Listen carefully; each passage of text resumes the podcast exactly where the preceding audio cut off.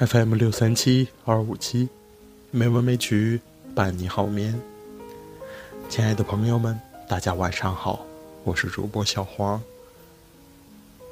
今天是二零二二年十月十八日，欢迎您如期来到美文美曲第两千八百四十九期节目。今天为大家带来的散文依然是《拍雪进屋》。我们的车又在雪地里寻路了，拐来拐去，大家早已饥饿难耐。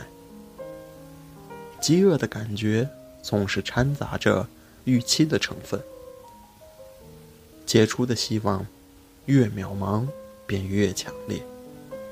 根据我们前几天的经验，这个时间回到雷克雅未克，已经绝无就餐的可能。整个小旅馆连一个警卫都不会有，你只能摸着走廊开房门，而街道上极少的店铺早就睡死在万丈深渊里。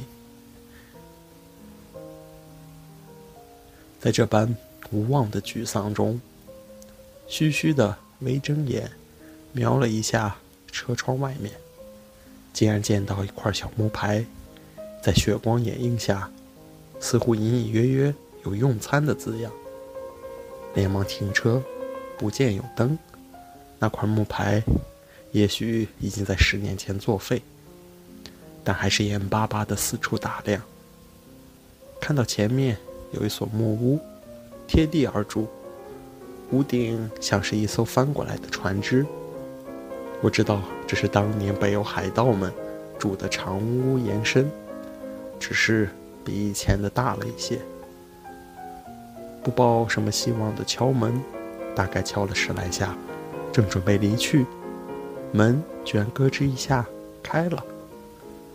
屋内有昏暗的灯光，开门的是位老太太。我们指了指门外那块木牌，老太太立即把我们让进屋，扭亮了灯，帮我们一一拍去肩上的雪花。拍完。竖起手指点了点我们的人数，然后转身向屋内大叫一声。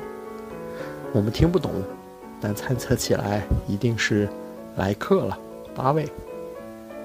喊声刚落，屋内一阵响动，想必是家人们从睡梦中惊醒，正在起床。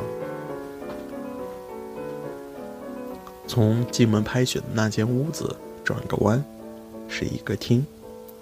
老太太请我们在桌子边坐下，就转身去拨火炉。里屋最先走出来的是一个小伙子，手里托着一个盘子，上面一瓶红酒，几个酒杯，快速给我们一人一杯斟上。他能说英语，请我们先喝起来。我们刚刚端杯，老大爷出来了，捧着几盘北极鱼虾。和一篓子面包，这样的速度简直让我们心花怒放，没怎么在意，已经盘尽镂空。老大爷显然是惊慌了，反身到厨房去寻找食物，而我们因有东西下肚，开始身陷气定。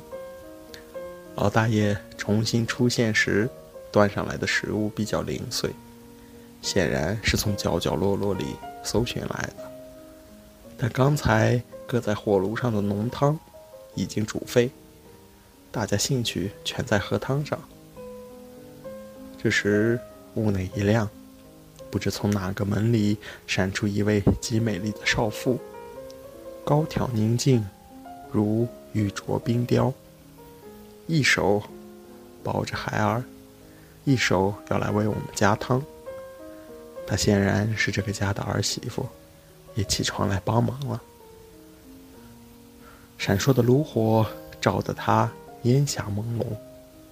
这么多天，我们第一次见到冰岛美人的风姿。她手上的婴儿一见到黑头发就嚎啕大哭，他只得摇头笑笑跑回去了。孩子们的哭声使我们意识到，如此深夜对这个家庭的严重打扰。好在我们已经吃饱，便起身付账告辞。他们全家都在门口鞠躬相送。车刚起步，便觉得路也模糊，雪也模糊，回头也不知木屋在何处，灯光在何处。我想，这又是冰岛深藏秘果的另一种地热。当初深夜不暗的北欧海盗和航海家们都领受过的。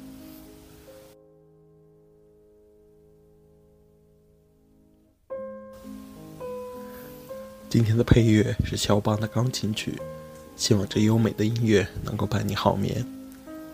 今天的节目就到这里了，感谢您的收听，亲爱的朋友们，大家晚安。